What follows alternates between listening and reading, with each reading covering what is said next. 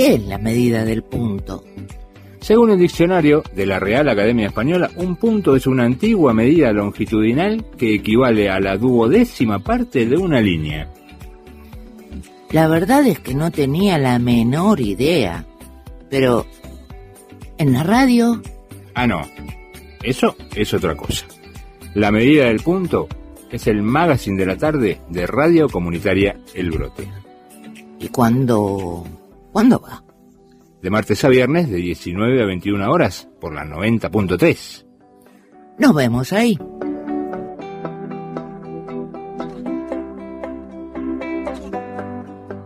¿Estamos listos? Mira que ya empezamos. A ver. La medida del punto. ¿Así está bien? No, es horrible, sí, es muy solemne. ¿Y cómo lo ponemos? Ah, la medida del punto. Prueba otra vez. La medida del punto. Ah, ahí está. Dale, dale, que sube la música.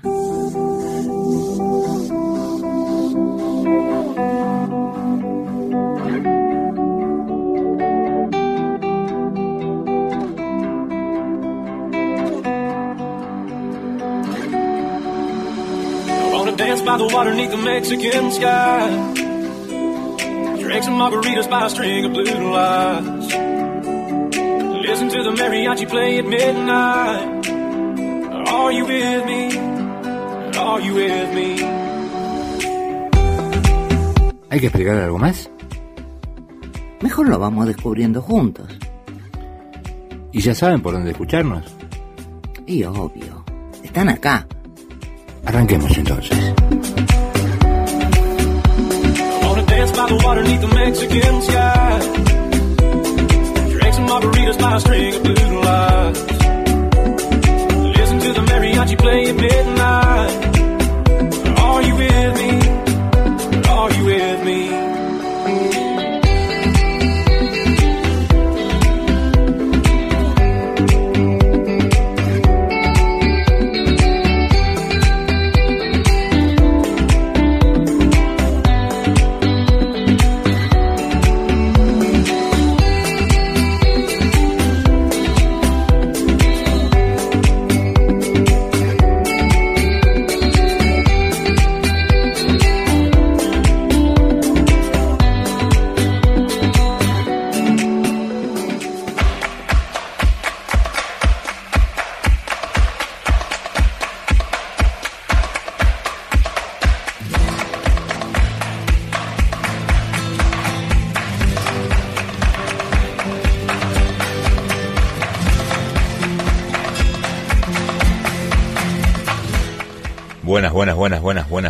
Buenas, y buenas. Aquí estamos en la medida del punto, programa 184 que corresponde a este martes 17 de enero. Ya vamos a dejar de contabilizarlas, pero esta sería la tercera semana de este nuevo año y lo arrancamos con todo. El domingo, gran laburo de todos los cumpas de Radio Comunitaria del Brote cubriendo la Reggae Fest. Estuvo impresionante. 2.000 personas hubo allí. Vamos a hablar después un ratito de todo esto. Recuerden 3547664800 el teléfono para comunicarse con nosotros. Te dije que hoy es martes 17 de enero de 2023. Sí, te dije, te dije que estamos por la 90.3. No, estamos por la 90.3, Radio Comunitaria de Brote, la primera radio comunitaria del Valle de Calamuchita, transmitiendo desde el Centro Social y Cultural El Semillero. Y aquí arrancamos una nueva emisión de la medida del punto formalmente. Muy buenas tardes a todos y a todas. Muy buenas tardes, Etel. Muy buenas tardes, Marcelo. Muy buenas tardes, vecinas y vecinos de Villa Ciudad Parque, de Los Reartes, del Perilago, de más lejos y más, más lejos. Y vamos a los datos del tiempo. Sí, hoy nos han pronosticado una pequeña lluvia de 1.4 milímetros, 70%. Todavía no ha ocurrido, no sabemos si va a ocurrir. Probablemente ¿Qué te puedo decir? Que probablemente qué. Probablemente no sé. simplemente eso. 31 grados tuvimos hoy la máxima, con una mínima de 19 grados. Y atención mañana, porque si mañana va a estar, tenemos un 90% de probabilidades de que lluevan 22 milímetros con cielos nubosos con chubascos tormentosos. ¿Qué significa? Que va a llover. Tormenta eléctrica a las 2 de la mañana y a las 3 de la tarde, 15 horas. Pero va a haber algunos momentitos que no tengamos lluvia, por ejemplo entre 8 y 11. Y después no sé. Después no se sabe. Aparentemente lluvia hasta las 23 horas mañana. Así que 22 milímetros con un 90% de probabilidades de que esto ocurra. 28 grados de máxima, 17 de mínima, que va a ser mañana por la mañana. Te espero, Juan, a tomar el té. Así que veremos qué sucede. Vientos del sector noreste, igual que hoy, Hoy con ráfagas de hasta 43 kilómetros por hora tuvimos y mañana vamos a tener ráfagas de hasta 34 kilómetros por hora. Vamos a un tema musical de qué grupo, a qué grupo le toca esta semana. Le toca a Cachumba. Y vamos a empezar con Amor de Papel. Atención, Córdoba, para todo el país. Desde el Vega Baile de Córdoba, desde el nuevo Superdeportivo, tenemos el gusto y el placer de presentar la grabación en vivo con lo mejor de Cachumba en vivo.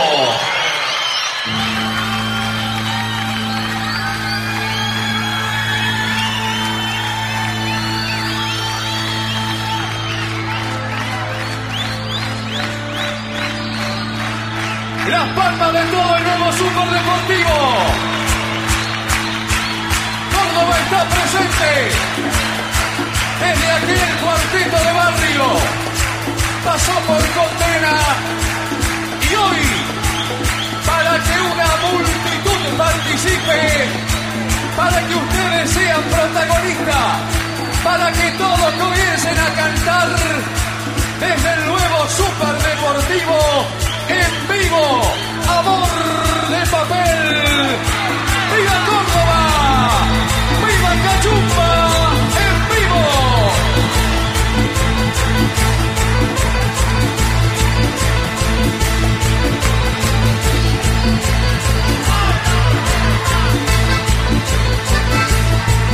Arriba las palmitas y vamos a cantar todos, todos uno de los temas que marcó el comienzo. ¿Sí? ¡Vamos! Secreta desesperada. Ahí va. Han pasado muchos años desde aquel día en que te perdí. Es que sufrí demasiado y llevo la amargura dentro de la piel Pretendiste volar alto y no sos un ángel, mujer infeliz. ¡Vamos todos! No te perdono, no te perdono por Mujer del aire, amor de papel, fue caro el precio que pagaste por él. No te perdono, no te perdono por haber sido infiel.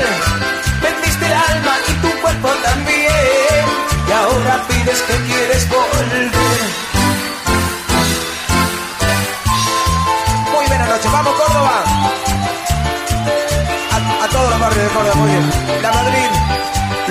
Congreso, Villa Corina, Hipólito, Comercial Las Palmas, Coronel Olmedo, Yanemacé, Oña, Puente Blanco, General Busto, La Magnolia, Roseral, Villa Libertador, Las Violetas, Don Bosco, llevaste la alegría y toda la ternura que tenía yo.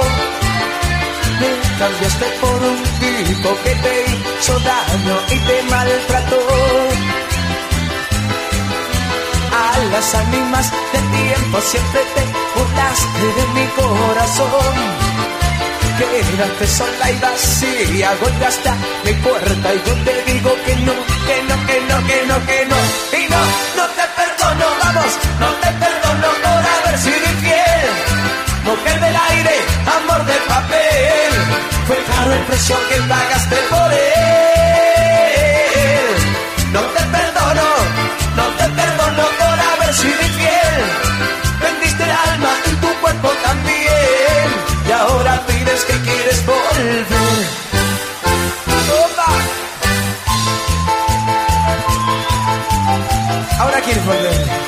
Amor, amor de papel. Ameguino, Villa Martínez, Las Magnolias. Te sacó el bajo Perredón. Eh, Maldonado, Observatorio. Oña. No te perdono, vamos, no te perdono por haber sido infiel. Mujer del aire, amor de papel. Caro el precio que pagaste por él. No te perdono, no te perdono por haber sido infiel. Vendiste el alma y tu cuerpo también. Y ahora pides que quieres volver. Arriba las palmitas, arriba las palmitas. Ahora quiere volver, pero mi corazón está cerradito y dice que no. ¿Por qué no te portaste mal? Quédate bailando con él, que yo me voy. ¡Oh!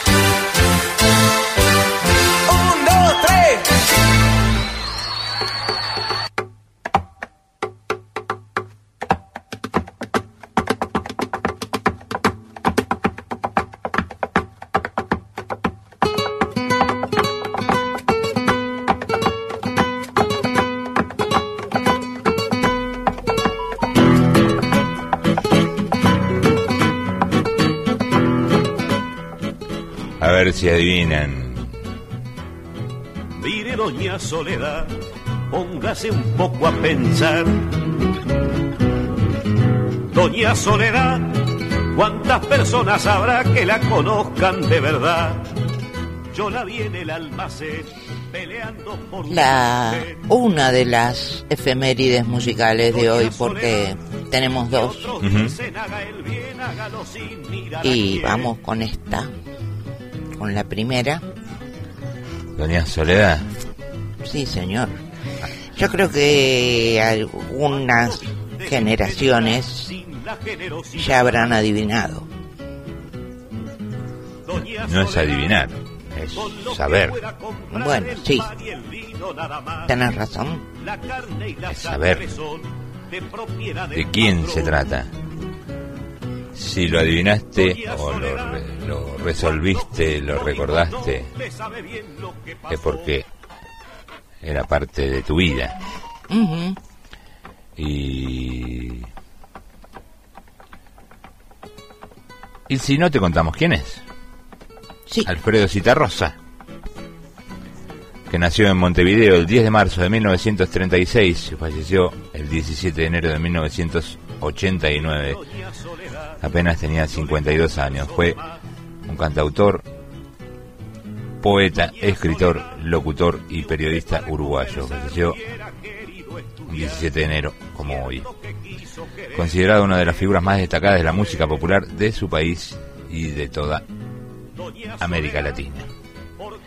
Hijo natural de Jesús Blanca Nieve Iribarne, que con 19 años lo dio a luz en una casa de altos ubicada en el barrio del Belvedere, en la avenida Carlos María Ramírez, esquina Carlos de la Vega.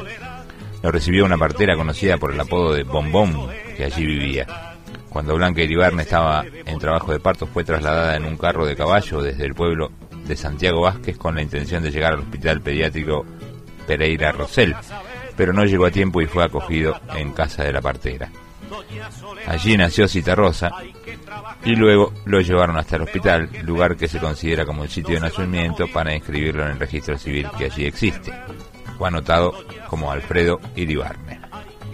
A poco de nacer, en circunstancias especiales, su madre lo dio a criar al matrimonio compuesto por Carlos Durán, hombre de varios oficios, y Dora Isela Carvajal, empleada en el Consejo del Niño. Carlos Durán sería muy importante en su en su madurez y fue Cita Rosa quien acompañó a su padrastro en, en sus últimos días. Pasó entonces cuando nació, ¿no? Y cuando fue en crianza a esta pareja, se convirtió en Alfredo Pocho Durán. Con esta pareja vivió en diversos barrios de la capital uruguaya y luego entre 44, perdón, y mi fines del 47 se trasladó al pueblo de Santiago Vázquez con frecuencia, frecuentes visitas a la campaña cerca de Trinidad, capital del departamento de Flores, de donde era oriunda su madre adoptiva. Se ha señalizado que esta experiencia infantil lo marcó para siempre, dado que su repertorio resalta la inclusión mayoritaria de ritmos y canciones de origen campizón, campesino, campizona, iba a decir, fundamentalmente milongas. Regresó con su familia adoptiva por un breve tiempo a Montevideo para luego, al comienzo de su adolescencia, pasar a vivir con su madre biológica.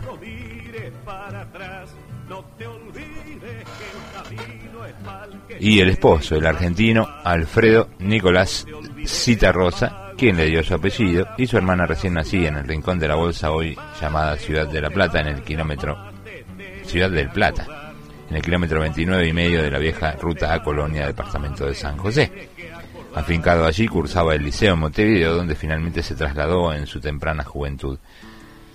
Vivió primero con el matrimonio Durán y luego en la pensión de la señora Emma, cita en la calle Colonia, esquina Médanos, hoy barrio Amorín, para ocupar después la famosa boardilla de la casa que funcionaba también como pensión y era propiedad de Blanca Iribarne, su madre, ubicada en la calle Yaguarón, hoy aquí les lanza en 1021, enfrente de la plaza que actualmente lleva su nombre y a la vista del cementerio central. Trabajó entre otros menesteres como vendedor de muebles, de suscripciones de una sociedad médica, de oficinista y en una imprenta.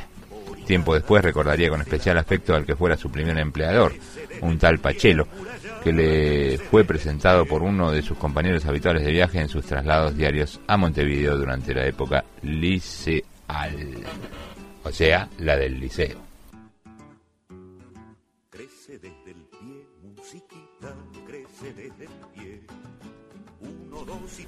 Crece desde el pie, musiquita. Se inició en las líderes artísticas en 1954 como locutor de radio. La voz la tenía. Sí. Incursionó como presentador y animador, libretista e informativista e incluso como actor de teatro. Fue también escritor, poeta y periodista. En esta última actividad se destacó su labor en el semanario Marcha.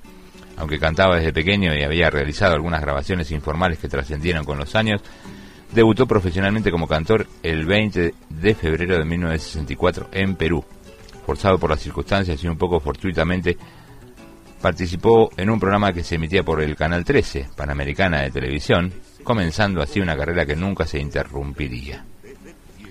Cita Rosa relató así su experiencia. Esto, Canal 13, Panamericana de Televisión.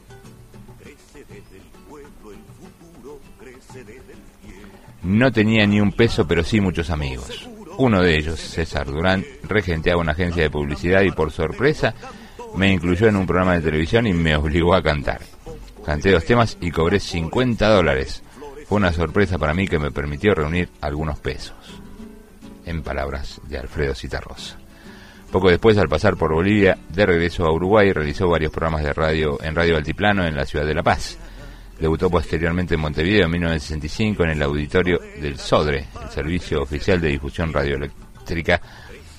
Su participación en este espacio le sirvió de peldaño para ser invitado a principios de 1966 al ya reconocido Festival de Cosquín, Cosquín en Argentina, al que volvió en 1985. Desde el principio se estableció como una de las grandes voces del canto popular latinoamericano, con raigambre folclórica y clara ideología de izquierda cultivaba un estilo contenido y varonil y su voz grave y un típico acompañamiento de guitarras le dieron su sello característico. En la década de 1960 fue votante y militante del Frente de Izquierda de Liberación, Fidel. Lista 1001, en el seno del movimiento popular unitario que integraba aquella coalición. Luego siguió militando en el Partido Comunista de Uruguay hasta su muerte. En 1971 adhirió al Frente Amplio. Participó como cantor en innumerables actos políticos de estas organizaciones. Aquellas actividades, sumadas al contenido ideológico de sus canciones, le valieron el ostracismo y finalmente el exilio durante los años de la dictadura uruguaya, de 1973 a 1985. Sus canciones estuvieron prohibidas en Uruguay y durante ese periodo y más tarde en Argentina y Chile por las dictaduras golpistas y genocidas que gobernaron los respectivos países, Pinochet, Videla y compañía. Vivió entonces sucesivamente en Argentina, España, México y nuevamente Argentina a partir del 9 de febrero de 1976. En su primera etapa argentina, que terminó el 29 de septiembre del 76, vivió en Buenos Aires. Allí tuvo una buena actividad artística que incluyó una presentación en San Pablo, Brasil. Brasil, mm, Buenos Aires no está en Brasil, muchachos. Había conformado dos elencos de guitarristas argentinos y uruguayos con los que realizó diversas grabaciones y presentaciones en varias ciudades del país, entre ellas la propia Buenos Aires y Bahía Blanca. No obstante, esas producciones solo incluyeron temas compuestos previamente.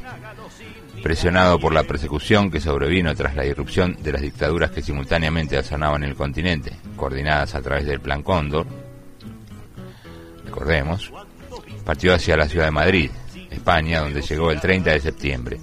Vivió allí el peor momento de su exilio hasta que el 19 de abril del 79 se trasladó definitivamente a México, donde venía realizando distintas presentaciones de la mano del productor Julio Solor Sanofopa desde 1977. Se afincó en el Distrito Federal y a pesar de que todavía seguía sin poder crear nuevas canciones, tuvo un impact- importante desempeño, incluyendo un programa semanal en Radio Educación y múltiples presentaciones en diversos escenarios como el Auditorio Nacional. Durante ese periodo que llegó hasta junio de 1983 realizó también actuaciones en otros países, Cuba, Venezuela, Perú, Australia y Estados Unidos, entre otros. Levantada la prohibición de su música, como la de tantos en la Argentina luego de la Guerra de Malvinas, se radicó nuevamente en Buenos Aires, donde realizó tres memorables recitales en el Estadio Obras Sanitarias, los primeros días del mes de julio de 1983.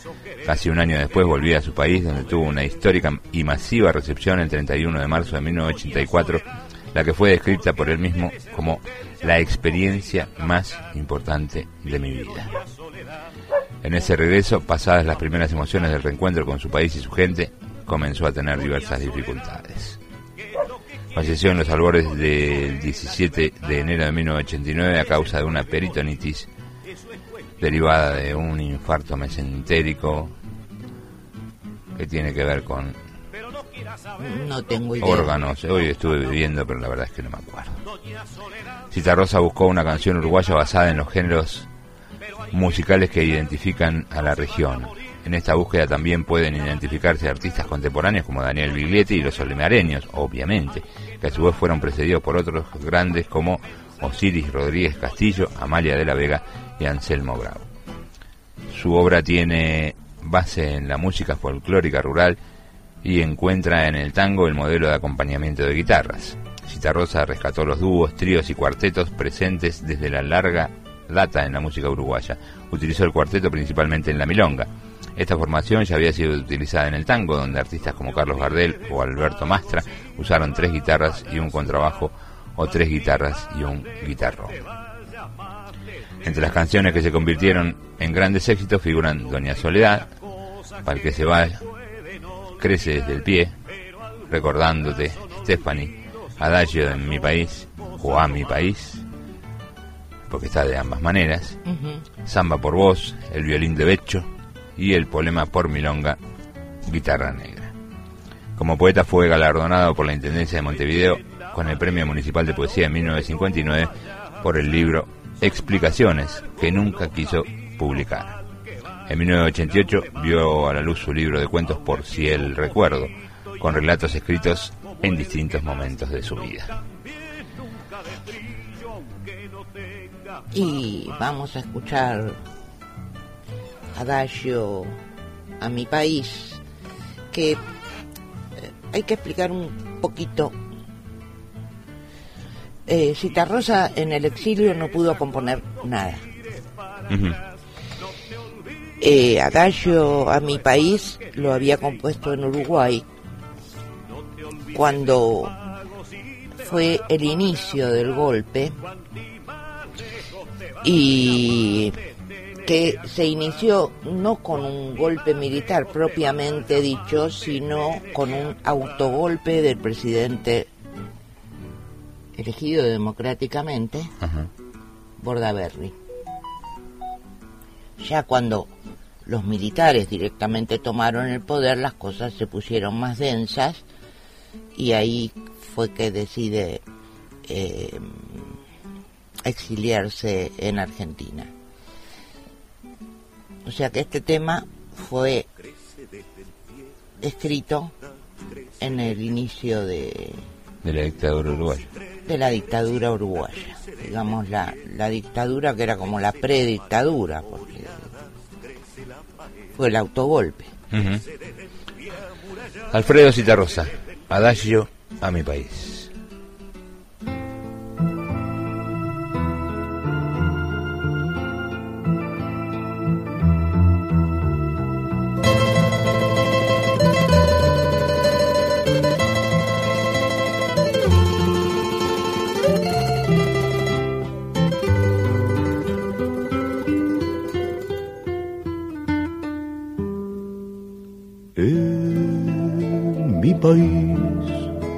Qué tristeza, la pobreza y el rencor. Dice mi padre que ya llegará desde el fondo del tiempo otro tiempo y me dice que el sol brillará sobre un pueblo que sueña labrando su verde solar. En mi país, qué tristeza, la pobreza y el rencor.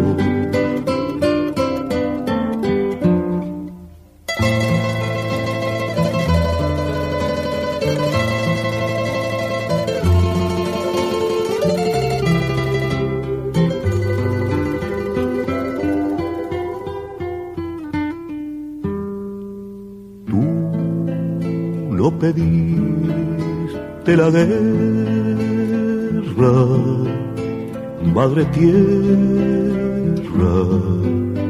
yo lo sé.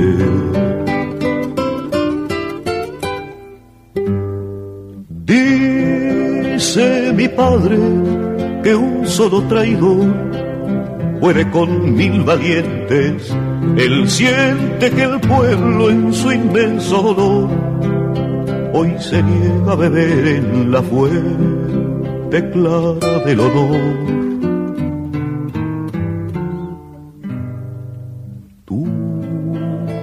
No pediste la guerra, madre tierra,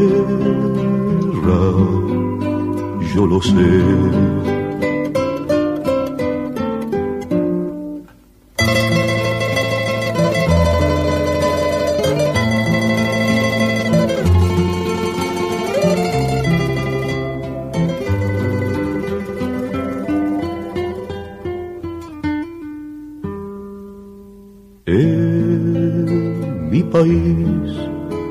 Somos duros, el futuro lo dirá.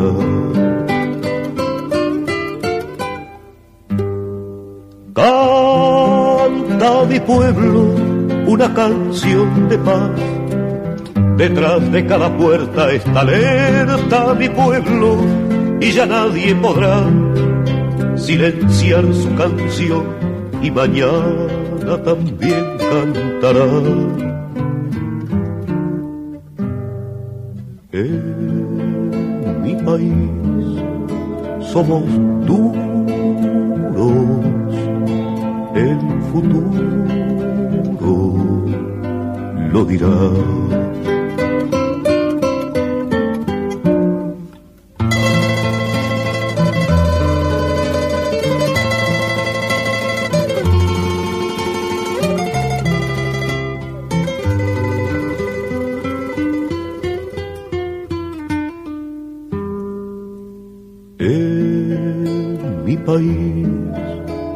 Que tibieza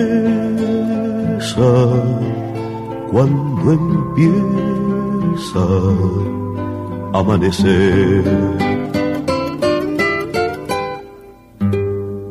Dice mi pueblo que puede leer en su mano de obrero el destino y que no hay adivino ni rey que le pueda marcar el camino que va a recorrer. En mi país, que tibieza cuando empieza a amanecer.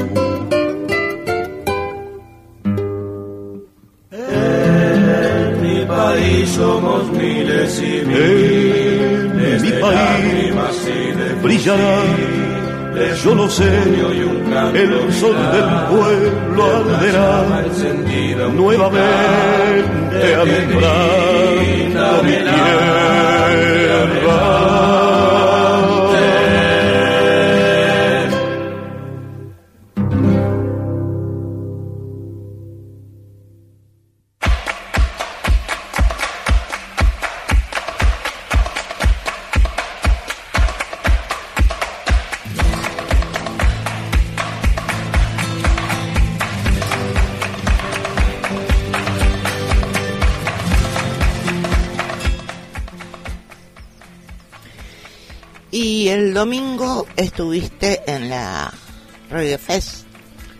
Marcelito. Así es, estuvimos en la Radio Fe junto a... No me quiero olvidar de nadie, pero Martín, Marianela, Fede Criterio que además eh, estuvo en el escenario con la gorrita del brote, Conduciendo. ¿no? conduciendo el espectáculo. German, Santiago. Víctor estuvo en, en- con el stand de semillas del sur junto a Noé para y otros compañeros, Alexandra, para- Alessandra. Ujú. para bueno estaba Nacho también allí Estaba Lucía también. sí sí de semilla un montón de gente y estaba tratando de, nombrar a, los que sí estuvieron haciendo cobertura Marianela Mar- Martín. El Fede que estuvo igual por más que estuvo con su gorrita no, no haciendo cobertura porque estaba parte del espectáculo pero es parte de la radio. Estuvo también Paulita estuvo también eh, que estuvo eh, ayudando también en el stand de semillas. Estuvo German estuvo Nico estuvo Santiago. Y no me quiero olvidar de nadie. A Jime no la vi pero creo que estuvo también. O sea una movilización de Radio Comunitaria de Brote para cubrir el Reggae Fest, que fue impresionante, casi 2.000 personas. Y, y seguían viniendo, seguían haciendo cola para comprar entradas cuando yo me estaba viniendo, por cuestiones de edad, estoy viejo para bancarme algunas, algunas trasnochadas. Y pudimos hacer varias notas. Y estuvo todo muy bien, estuvo todo espectacular, estuvo todo con mucha paz, con mucha alegría, con mucha amistad y bueno, estuvo Lucero cantando un, un,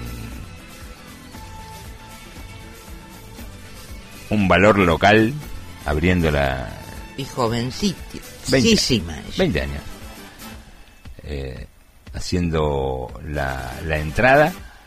Después estuvo nuestro y digo nuestro con orgullo porque es uno de los baluartes de nuestra música Escalamuchita Orquestra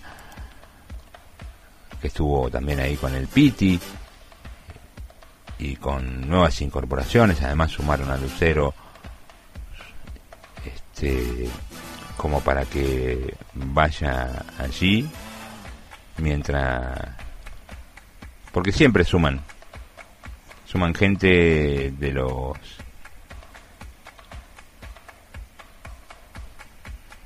de, de los locales y, y que para que se vayan haciendo. Estuvo Tai también chico jovencísimo que la verdad es que no sé qué edad tiene pero si me dicen que tiene más de 15 por ahí que les creo pero poquito 16, 17, por ahí Eh, que tiene 20 He pero no visto la foto, sí, se lo ve muy, muy, muy jovencito. y canta muy bien, así que después estuvo Toch y para cerrar non palidece con la fiesta a tope. Así que estuvimos haciendo algunas entrevistas, si te parece, El único grupo no cordobés eh, non palidece, porque se formó en el Gran Buenos Aires, en el Tigre, ajá, y siguen viviendo por allá, parece, porque no. No hay ninguna información de mudanza. bueno, Toch sí es cordobés, es de Córdoba capital, así que bueno, ahí están. Y estuvimos haciendo notas, así que vamos a ir con la primera, ¿te parece? Me parece, vamos. Vamos por orden de aparición, de, de orden de aparición de cómo los fui entrevistando. El primero que, que tuve la oportunidad de hablar con él fue Raúl Shalom, el director de culturas de Villa Ciudad Parque, y de esto se trata la nota justamente de esa S.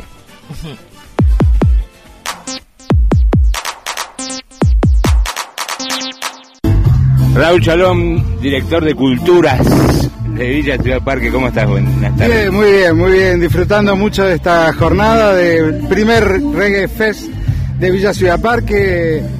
Bueno, seguimos trabajando en instalar eh, diferentes motivos para encontrarnos y celebrar todo lo que nos está sucediendo. Así que hoy más fiesta que nunca.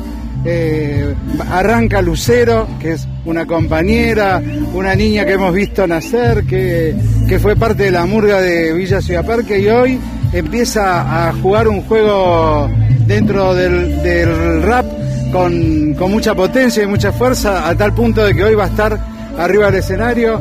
Sigue Escalamuchita, que realmente todas las veces que hemos podido que Escalamuchita sa- salga para afuera lo hemos hecho y siempre la devolución es, che, qué buena banda que tienen en- ahí en Villa Ciudad Parque. Así que eh, después Tosh, que también una banda que hemos conocido en- en encuentros, que hemos, que hemos visto en diferentes lugares alternativos y que hoy esté vistiendo esta noche. Y bueno, y por supuesto, no empalidece que le va a dar, eh, le da todo este contenido a todo lo que estamos trabajando.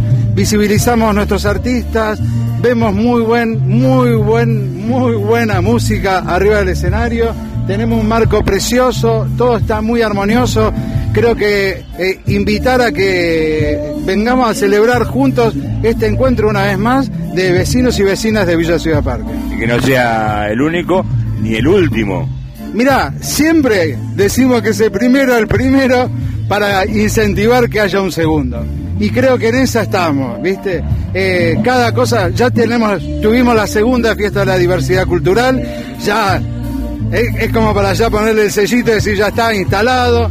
Eh, fuimos por el primer encuentro de artesanos, primer encuentro nacional de artesanos, que realmente fue un éxito. Y bueno, esta noche va a ser de esas noches que vamos a disfrutar mucho, que vamos a recordar mucho y que, bueno, eso, volver a celebrar la diversidad de vecinos y vecinas que vivimos en este pueblo, encontrándonos hoy a disfrutar de muy buen show con artistas que hemos visto nacer, con artistas que hemos visto desarrollar y con artistas reconocidos en la provincia y a nivel- nacional.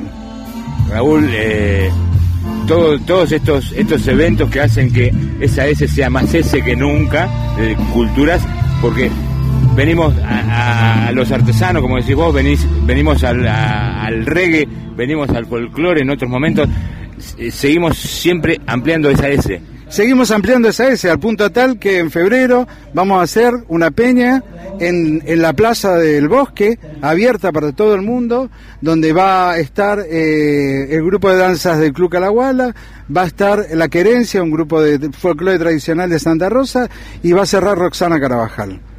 Así que vamos a tener una bruta peña en nuestra plaza principal que de algún modo cerrando esta temporada tan pujante que estamos teniendo y, con una peña abierta para todo el público que tenga ganas de venir a bailar a la Plaza del Bosque. Así que, eh, bueno, es un verano muy intenso, es un verano que quisimos que de algún modo eh, todos los sectores estén representados en actividades que tengan mucha potencia y en esa estamos, en esa estamos. Va a haber peña y hoy a disfrutar de este Reggae Fest que está hermoso, que ya hay un montón de gente, que en un ratito va a estar Lucero arriba del escenario y que la verdad debemos sentirnos muy felices de tener la capacidad y el equipo de trabajo para generar este tipo de eventos que son muy, muy difíciles de organizar, muy difíciles de organizar, son muchos rubros, muchas cosas y sin embargo tenemos compañeros de obras públicas, compañeros de todas las direcciones, turismo, bueno, ni hablar Cecilia Fava, una hermosura, como ha trabajado para que el día de hoy sea puro disfrute. Eh, tenemos un escenario es- espléndido, hemos logrado los camarines con nuestra carpa. Eh, creo que está dado el marco para celebrar y disfrutar que estamos todos juntos construyendo este hermoso pueblito. A seguir disfrutando A entonces. seguir disfrutando. Gracias, Marcelo.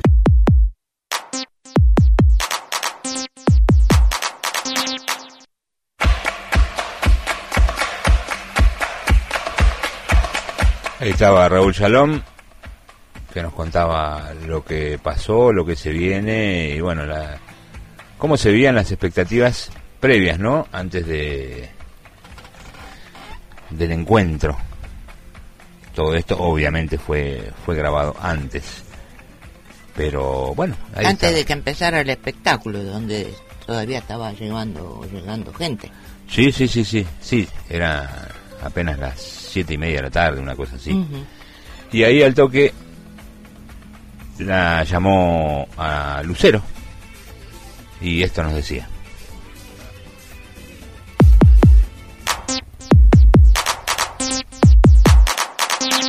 Bueno, estamos acá con Lucero.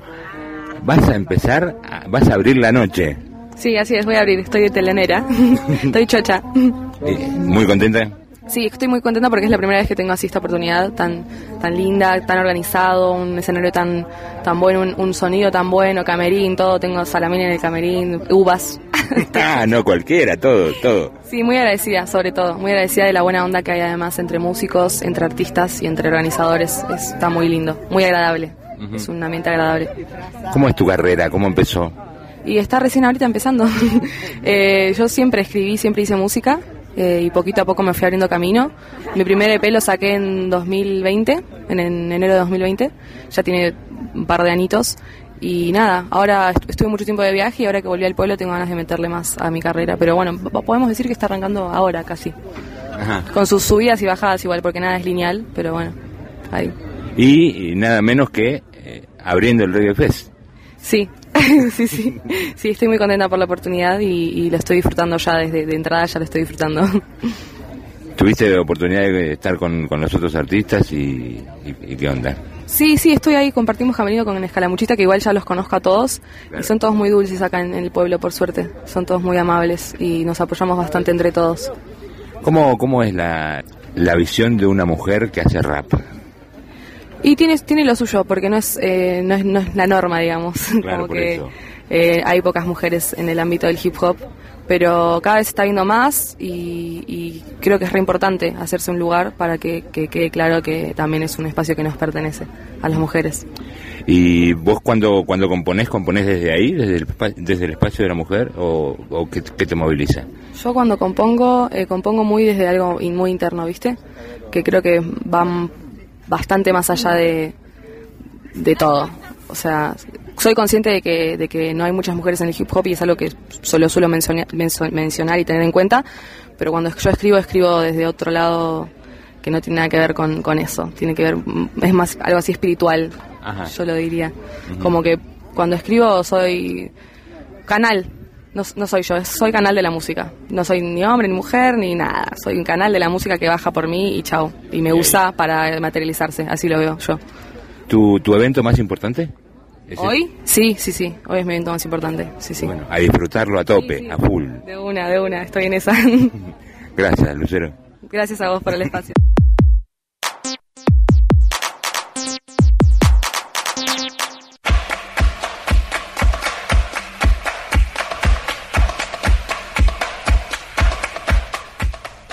Bueno, ahí estaba Lucero. Después nos cruzábamos. Seguimos, ¿no? Con las entrevistas. Sí, Porque nos cruzábamos con Silvia Molina y yo, mm, muy en, en chiste, le decía. Bueno, primero ella no quería hablar, dice: Yo no, no, no estoy organizando nada. Digo, bueno, pero como público, viniste como público. Y. Y como referente también está, está bueno tener, tener sus palabras.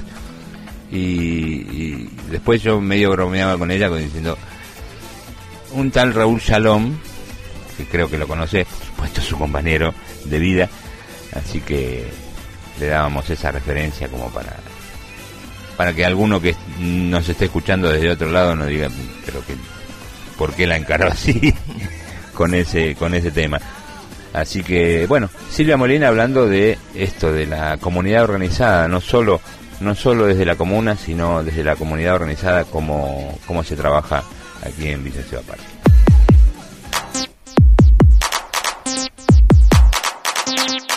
Silvia Molina, directora de, de Promoción Social y Participación Comunitaria, hoy estás acá como espectadora de una fiesta más en el pueblo. Por supuesto, una fiesta, un fiestón, digamos. El Rey Fest, que la verdad que nada, una alegría enorme estar acá, eh, participar y compartir con los vecinos, la verdad que y con las vecinas, me parece que estos eventos nos hacen muy bien, eh, le hacen muy bien al pueblo, ojalá que se vuelva a repetir y se instale como tantas otras fiestas que de la gestión venimos instalando y promoviendo. Y bueno y con no solamente artistas que vienen de afuera sino con artistas locales que es un orgullo para Ciudad Parque tener artistas como Escalamuchita o Lucero porque está todo bien con Toche, está todo bien con Non Palidecen, Pero los nuestros. pero los nuestros son los nuestros, aguanten los artistas y las artistas locales, así que nada, contentísima. Recién hace un rato estuve haciéndole una nota a un tal Raúl Shalom, creo que lo conoces, y nos decía, nos hablaba de, de, de las diferentes cosas que esa S de culturas se viene y como se viene Rosana Carvajal, por ejemplo, las peñas y toda la diferencia, la diversidad cultural que se da aprovechando todo eso, ¿no? Exacto, digo, la verdad que si hay algo que, que tenemos es poder, de, poder darle lugar a toda esa diversidad cultural que enriquece y que, que forma parte de Ciudad Parque, ¿no? Digo, se viene el carnaval, bueno, lo habrá dicho Raúl, pero se viene el carnaval comunitario, que es un carnaval que desde años, eh, Raúl seguro sabe mejor que yo la cantidad de fechas que venimos haciéndolo, organizado centralmente por las organizaciones sociales y la comuna apoya y acompaña, pero eso también es un distintivo, ¿no? Que no todas las cosas este, son promovidas únicamente de la gestión. Por eso hablamos de que nos gusta laburar con la comunidad organizada, este, para ella, con ella y para todo el pueblo. Gracias. Gracias a vos.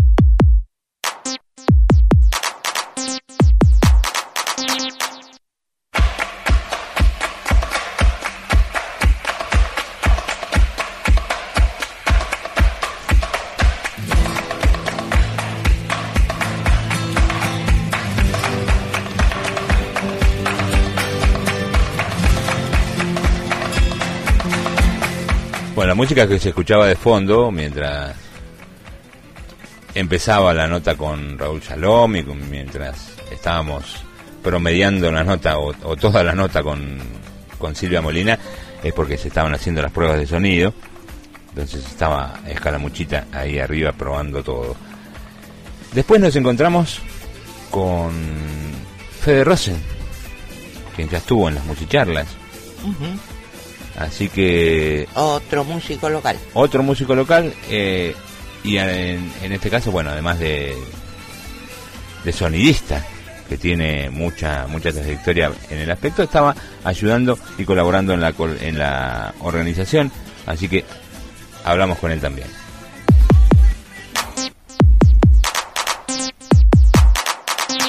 Fede, buenas tardes, ¿cómo estás? ¿Cómo andás, Marce, querido? ¿Todo bien? Bien, bien. Reggae Fest, la primera. Reggae Fest, la primera edición. Bueno, acá, felices de lograr cada vez estas cosas que nos proponemos que van saliendo. Esta es una primera experiencia de un evento así tipo festival, con una, como se dice, con una impronta, digamos, ¿no? con una temática que es el reggae. Así que bueno, nada, felices acá, disfrutando del trabajado. Colaborando un poco. Sí, en el día de hoy me toca colaborar, sí, más no estoy en la parte técnica, sino en la parte colaborando en la organización. Así que bueno, dando una mano donde se puede, siempre ahí al tiro para lo que haga falta. Aparte es un, un- un momento espectacular con este, con el clima que está, con la gente que parece que se va a venir a full, a tope todo. Sí, la verdad que el día inmejorable, ¿no? Porque tampoco es un día que hizo tanto, tanto calor, estuvo nublado en el día, después se abrió un poco.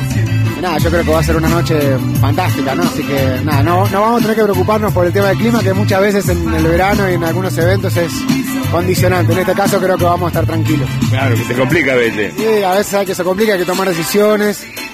Es pesado tomar esas decisiones porque uno a veces dice, bueno, suspendemos y de repente sale el, la Dale, Tori, te querés matar. y a veces al revés, digamos. Así que, pero bueno, hoy parece que va a estar todo bien, así que va a ser una noche para disfrutar ahí, fiesta, familia, vecinos, invitados, gente de otros lugares, las bandas estas que son tremendas. Nada, creo que más no podemos pedir por lo menos para esta primera edición, ¿no? Pero Rosen, gracias.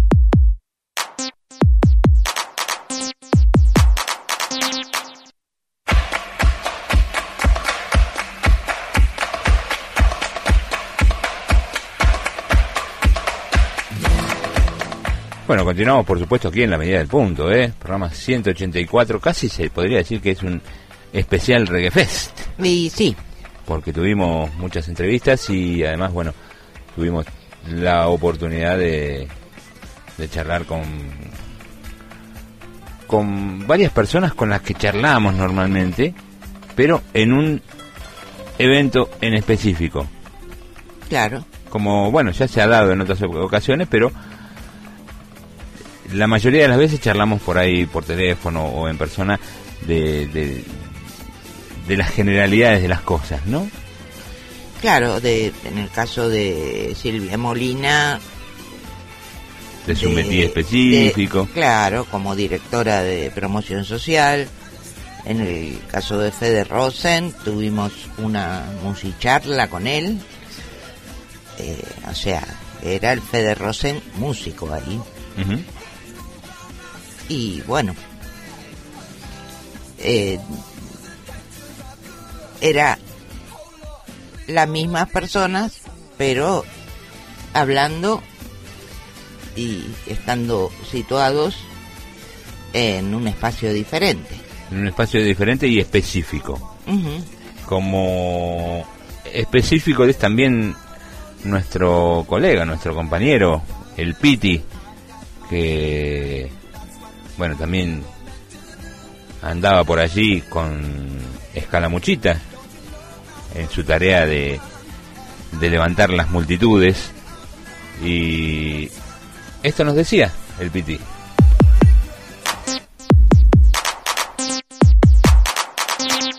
Piti, acá estamos preparando la noche. Hola Marcelo, sí, así es, acá estamos, acá vamos a hacer la prueba de sonido. Imagínate como ya la emoción está a flor de piel. A full, ¿no? Claro, claro. Semejante marco, ya la cantidad de gente hasta ahora eh, promete que va a ser una noche hermosa. ¿Y cómo, cómo, cómo la viven ustedes de arriba? Eh, en principio con mucha ansiedad, una ansiedad bonita, ¿no? De, de estar en un lugar tan importante, en una fecha importante, con bandas importantes, pero fundamentalmente en el vecindario, eh, entre amigos tocando como somos en, en Escalamuchita, con Lucero que está abriendo el escenario y con estos dos referentes de la música nacional como Nompa y Toch, de verdad, como flotando en nubes de, de alegría. Claro, es como ya grande. Sí, claro, claro que sí, claro que es grande. Hablamos con, con Lucero y decía, es lo más grande que me está, que me está haciendo que es lo de la música. Es grande, este evento es grandísimo y el fenómeno de vivirlo en familia en el vecindario es grande. ¿Cómo baja la muchita? Va muy bien. Hoy vamos a presentar canciones nuevas preparadas durante el después de que nos tuvieron confinados y en la última etapa que estuvimos un poco ermitaños. Estamos en nuestra primera salida de verano y bueno, van a haber canciones nuevas, van a haber sorpresas hoy, así que muy contentos también con eso. Gracias, Piti. Gracias, Marce.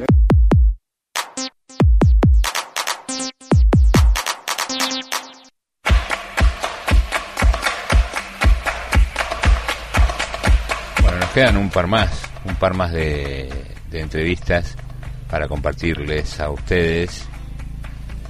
El próximo personaje es un abonado ya de la medida del punto. Es casi como nuestro columnista de derechos humanos. Exacto.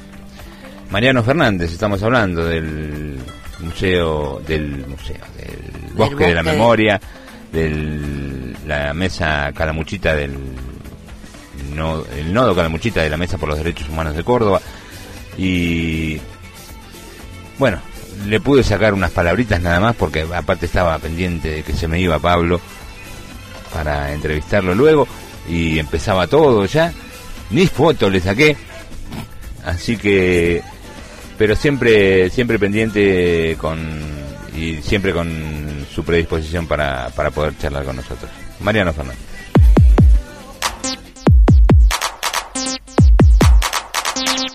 Mariano Fernández, ya que estamos acá. Y Dígame. inevitable, inevitable. Dígame. Un- una noche, la verdad, hermosa. Si hoy hablaba, unos compañeros vinieron de Córdoba, de la Mesa de Derechos Humanos, para variar, che, vamos a ir para allá, y les decía, bueno, esto también es para el pueblo, para gente del pueblo que no tiene acceso quizá o posibilidades a ir a otros lugares y ver este tipo de bandas, estos tipos de espectáculos, y poder traer esta, esta cuestión cultural tan importante acá al pueblo, también es garantizar derechos, ¿no? en, en vacaciones, en verano, o sea, para, para tirarlo, desparramar un poco los derechos para todo el pueblo de Ciudad Parque. Así es. Bueno, y vos acá firmes. Y como corresponde. Gracias, Mariano. Gracias, Marce.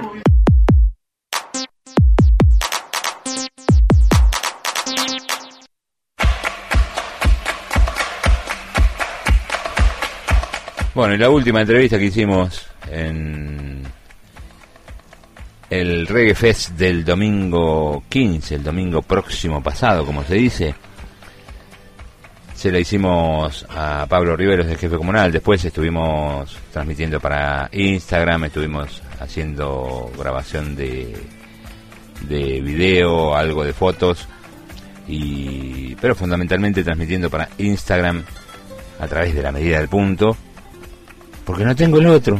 Estábamos hablando con Marianela de, de, de combinar todas las, las sesiones para que Radio Comunitaria de Brote pueda salir en todo momento, en todo lugar. Pero como ellos ya estaban saliendo en vivo también para Radio Comunitaria de Brote, digo, bueno, vamos a sacar algo en vivo y pusimos la- las actuaciones de, de Lucero y la de Escaramuchita en vivo por Instagram, que quedó ahí colgado para que ustedes los puedan ver también. Y el último, el último testimonio que obtuvimos fue al jefe comunal, Pablo Riveros, y nos fuimos ahí corriendo los dos con todos los demás que estaban entrando para ver a Lucero.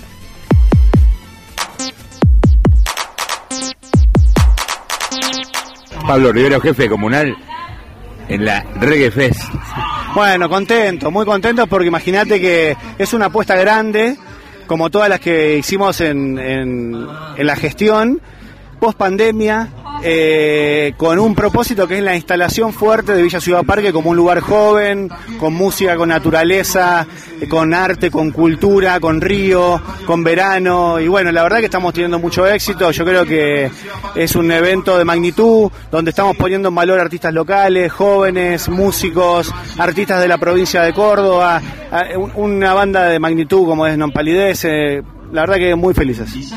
Estábamos hablando con, con Lucero, su primer debut en grande, y no lo puede creer, y bueno, todo es, es parte de la misma oportunidad. Exactamente, yo creo que se basa en eso. Compartir escenario con Non, Pali- con non Palidecen, con Toch. Creo que para, para Lucero, que tiene 20 años, es un montón. Ella nos va a entregar lo, lo que sabe hacer, que es hermoso. Y bueno, la verdad que tiene estas cosas esto, ¿no? O sea, eh, la idea siempre es eh, justamente que, que no solamente la gente venga a ver a una banda de magnitud como Nompa, sino que también pueda poner en valor en los artistas locales. Es como el semillero, ya de empezar desde abajo y estar Cero es el semillero prácticamente, sí. Se crió, se crió con nosotros, desarrolló el arte y, y la mirada de toda nuestra construcción social, así que la verdad que es un, muy, muy importante para nosotros verla ahí arriba. Claro, y, y la gestión, ¿cómo, cómo, cómo lo, ¿cómo lo tira? Porque estábamos hablando con Raúl hace un ratito y hablábamos de Rosana Carabajal, de que ya se viene y todo, y más, más cosas, más diversidad, más, más espectáculos. Sí, bueno, muy movido.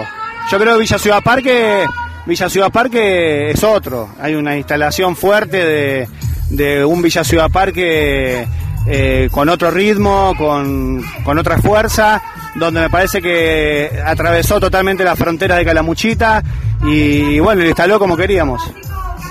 Pablo Rivero. Lucero, ¿no? Vamos a ver Vamos a a Lucero. Vamos a a Lucero y a grabarla y a todo. Gracias, Pablo.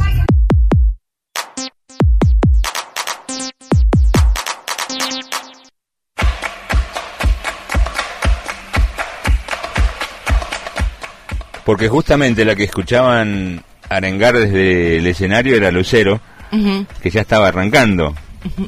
Y estábamos todos con ganas de que, de que empiece la, la fiesta y, y dijimos, bueno, vamos. Y ahí vamos. Y ahí fuimos, y ahí estuvimos, y ahí la pasamos, y ahí la verdad es que fue un momento muy especial todo.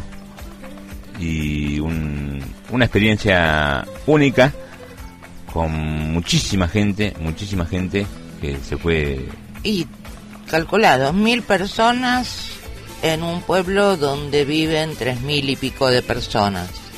Que muchos de los que fueron eran turistas al espectáculo. Había- pero igual es una barbaridad de gente. Se calculaba que vinieron más de mil turistas nada más que para el, para el Reggae Fest. Mira. Así que imagínate eso. Desde ahí, cómo se movió el, el mercado de, de- los alojamientos y la gente que, que vino tuvo que consumir aquí. Así que todo un éxito. Todo un éxito. Y tendría que haber traído algo de, de la escalamuchita, o de Lucero, o de, o de Nompa, o de Toch, y dormí. Así que vamos a poner algo parecido con los pericos viviendo en la frontera. Ladies and gentlemen, listen!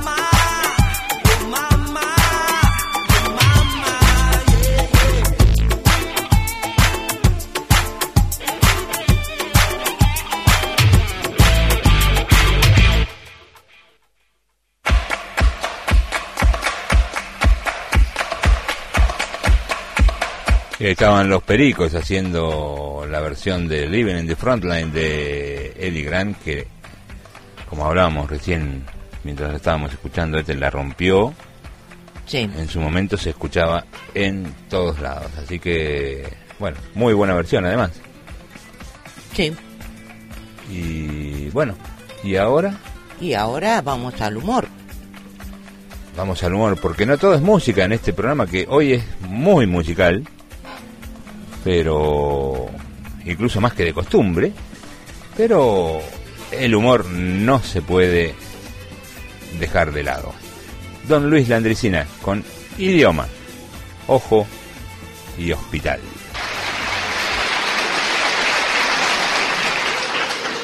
Dice que iba un, un tío a la vera del camino en un carro de mula con el niño del tío este sentado al lado, el hijo de él, y en la caja del carro de mula el pienso recién segado a guadaña.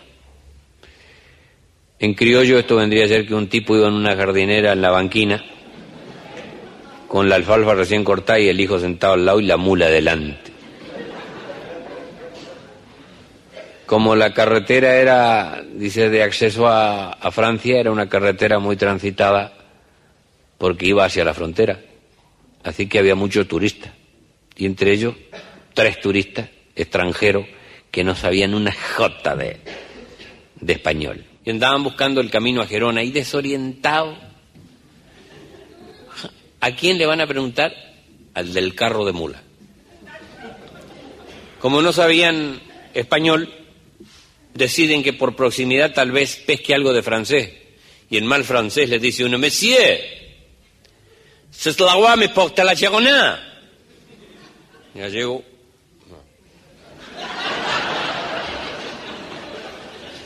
Con la rienda en la mano, disculpe usted, que no lo entiendo. Entonces había otro sentado al lado, porque iban dos adelante y uno atrás.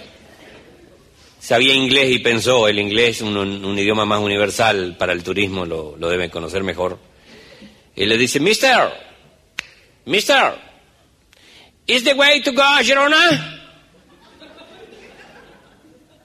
Dice, peor. Si no le entendió al otro menos a usted, disculpe, pues no le entiendo. Y ya se iban a ir y el tercero dice, espeta, espeta. Se veía italiano el tercero. Y dijo, español, latino. Scusi, signori. Scusi, l'autostrada mi porta alla Gerona. Dice, ala, ala, que no les entiendo, o no entienden. Y siguió ahí, impertérrito el tipo, mirando al horizonte y nada para acá. Entonces los tipos aceleraron y se fueron. Y el hijo lo quedó mirando al padre. Y le hace esta reflexión al padre. Dice, padre, ¿alguna vez te has puesto a pensar qué hermoso sería saber idiomas? Dice, mira para lo que le ha servido a los tíos estos.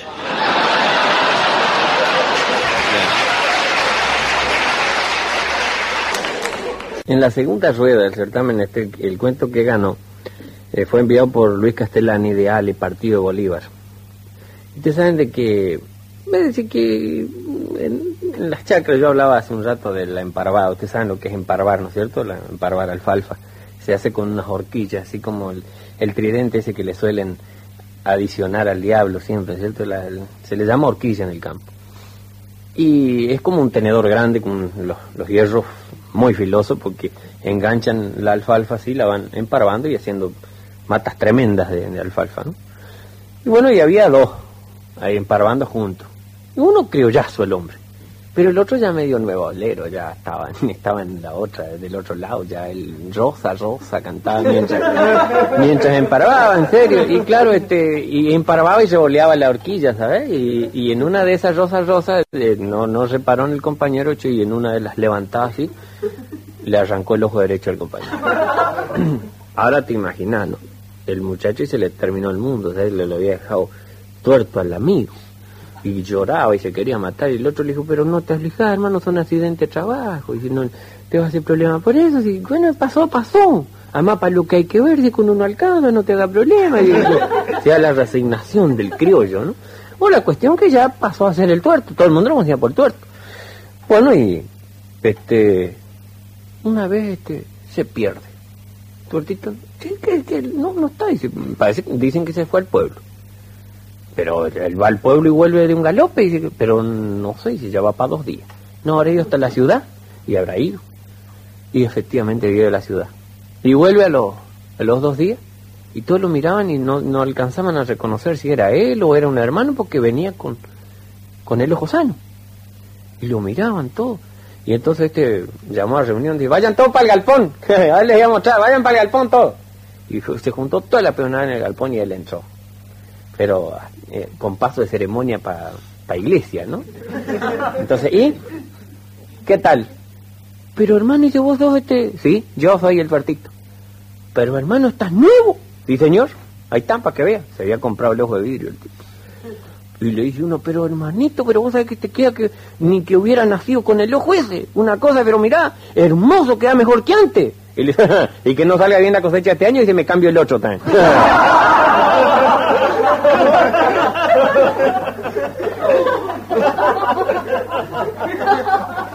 Esto pasó en Cosquín, enero del 97. Yo estaba haciendo la carpa de los jóvenes. Atendía a jovencitos entre 12 y 18 años. ¿Y cuál era la intención? Hay una ley en Córdoba que los menores después de las 10 de la noche no pueden estar en un escenario. Entonces, los chicos a veces solían ir a las peñas, pero en las peñas ustedes saben que se toma, se masca coca, se fuma, los lenguajes de los de los que usan los micrófonos así en estas peñas a veces son de dudoso gusto, no es el lenguaje para los chicos. Y entonces digo, bueno, vamos a hacer un lugar donde se pueda tomar mate o, o gaseosa y que los chicos no estén agredidos por ninguna cosa extra y escucharlo. Y yo pres- prestarles atención. Para esto puse como condición que no me pidan fotos entre las 10 y las 13 horas, que no me piden sacarse fotos y que yo después, en- antes de las 10 o después de las 13 yo atendía a la gente, pero mientras tanto no, porque los chicos necesitaban que yo los atienda. Y estábamos en la carpa, claro, pasa el tráfico, estaba la gente que pasaba, y uno de los días, una de las señoras de ahí, de, de Cosquín, esta es una historia real, don Luisito, "Shh, don Luisito, y le digo, ¿no escuchó la radio? Sí, dice, lo que quiero saber si me va a atender después de la una. Venga, venga, a una menos diez estaba. Y entonces, don Luisito, discúlpeme, ¿no? Usted sabe que yo hace años que lo ando buscando para contarle una historia que me ocurrió a mí, acá en Cosquín. Yo soy de Cosquín. Yo lo, lo, me acuerdo de cuando usted llegó, mire, que era flaquito, me acuerdo. Pura nariz. Y bueno, y me pasó a mí, yo siempre dije, se le había contado a don Luis, ¿para qué lo arme esto? Porque me pasó a mí, ay, me da una vergüenza. No sé si le voy a contar. Bueno, y bueno, no me la cuente. Le digo, sí, se la voy a contar. Entonces me cuenta, le hago una síntesis, le operaban al marido. Y lo operaba el director del hospital, que era el cirujano a la vez que lo iba a operar. ¿Y quién no ha pasado por el trance doloroso que cuando tiene que operar a alguien de la familia, viene el médico y le dice, ¿quién es el responsable del que se va a operar? Dice el tío Ricardo, y lo aparta. Cuando lo aparta vos ves que la cosa... Y le dijo lo mismo que doña María, vea, vamos a abrir, pero no sé con qué nos vamos a encontrar. Así que esté preparado, para lo bueno o para lo malo. Y usted sabe, don Luis, yo me quedé colga el gancho, porque yo no le podía transferir a mis hijos esta angustia. Así que lo único que me quedaba, andaba por las iglesias, por las capillas, pidiéndole al que se cruce que haga un milagro. Y usted sabe que el milagro se hizo. Lo operan al marido doña María, sale bien la operación.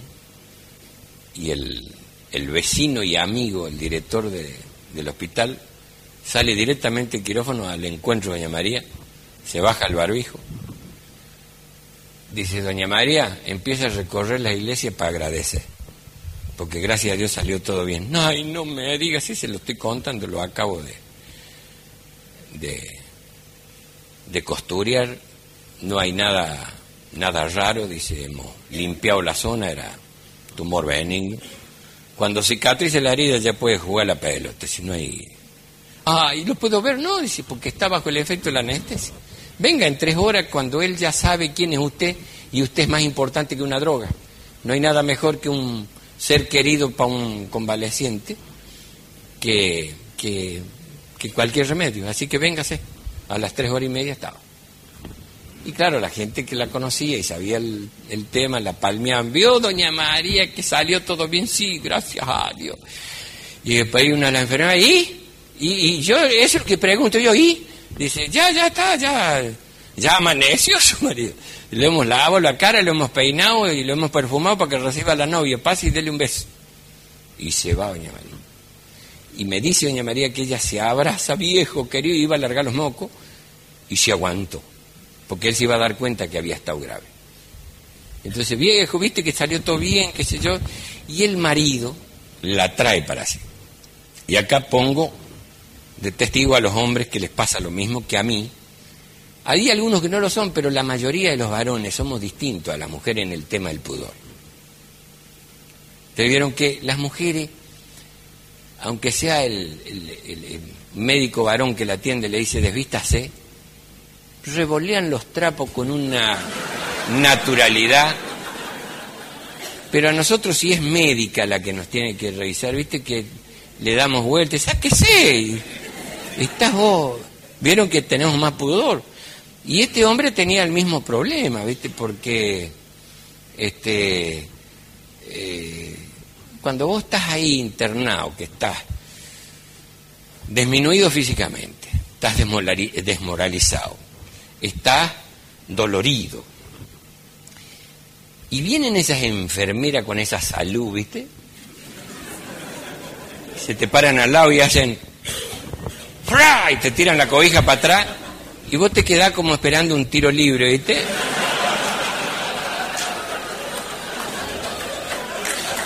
¿O no?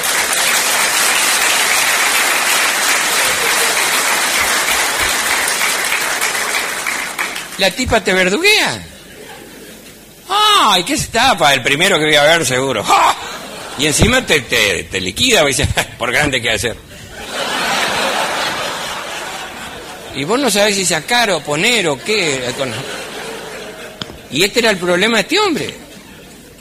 La llama la mujer, dice, vieja, por favor, dice, tráeme el papagayo, tráeme un papagayo, porque no se animaba a pedirle a la enfermera el papagayo. Las mujeres por ahí no saben qué es el papagayo. Papagayo es el nombre popular que se le da al orinal del hombre que no se puede levantar porque está recién operado para hacer pipí en la cama. Se le dice papagayo, no sé por qué. ¿Y cómo le voy a explicar? Porque ellas no, no conocen, porque no es parecido, porque ellas no, no usan el, el orinal, sino que usan el transporte, que es la chata. Para que vayan entendiendo cómo es más o menos. Este, es como un florero acostado. La boca ligeramente más abierta para las flores. ¿Eh? ¿Ya?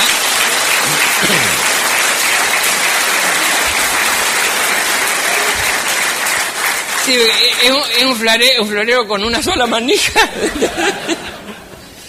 Y la otra cosa que se parece a esto, hagan memoria de haber ido a esos restaurantes de poca monta que te traen el vino suelto, los botellones. ¿Usted sabe que a mí me impresiona? El tinto no, pero el blanco. ¿Eh? Sí. Sí. Y bueno, el, el- el- marido de doña María dice, vieja, por favor, dice, tráeme un papagayo. Y la mujer sale y cuando está en el pasillo, dice que le da un- una crisis de nervio y se pone a llorar. Y justo sale el, director del hospital, el que había operado, y dice, ¿qué le pasa, doña María? ¿Por qué me mienten? Dice, ¿por qué me mienten? Doña María, yo lo operé a su marido. Yo no le conté la operación que hizo otro, yo lo operé. Así que no le he mentido. Le dije era un tumorcito encapsulado, benigno. Hemos estirpado, limpiado la zona. No hay ni que volver a revisar. Cuando cicatrice su marido puede hacer todo lo que estaba haciendo.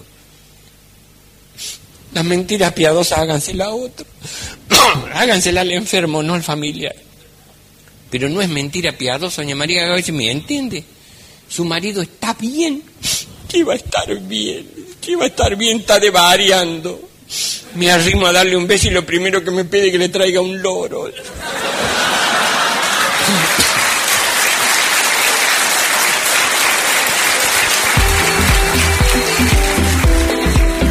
La medida, del punto.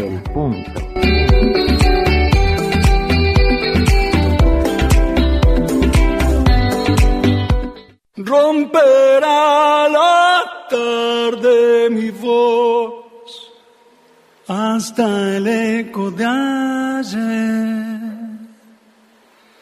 Voy quedándome solo al final, muerto de sed, harto de andar, pero sigo creciendo en el sol vivo.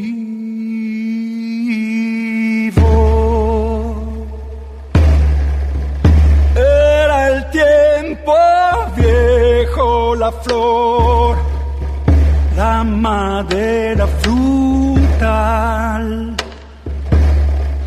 Luego el hacha se puso a golpear, verse caer, solo rodar pero el árbol reverdecerá nuevo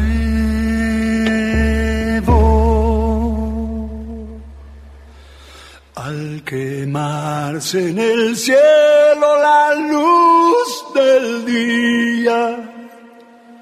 Me voy con el cuero asombrado me iré ronco al gritar que volveré repartido en el aire a cantar siempre.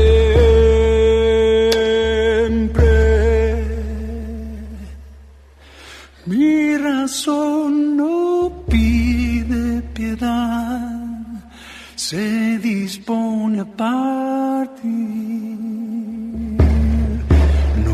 asusta la muerte ritual, solo dormir, verme borrar, una historia me recordará. Vivo,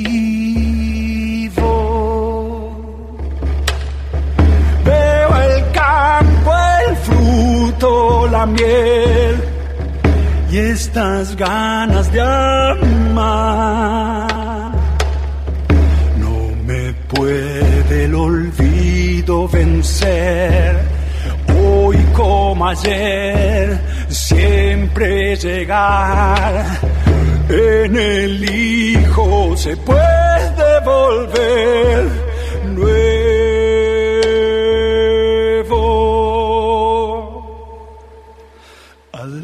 Quemarse en el cielo la luz del día, me voy con el cuero asombrado, me iré. Ronco al gritar que volveré. Repartido en el aire a cantar.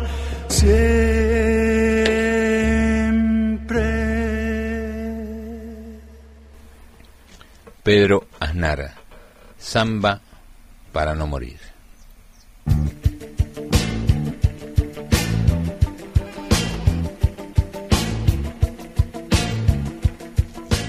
Y el que no sepa estos primeros acordes, no existe. No conoce el pogo.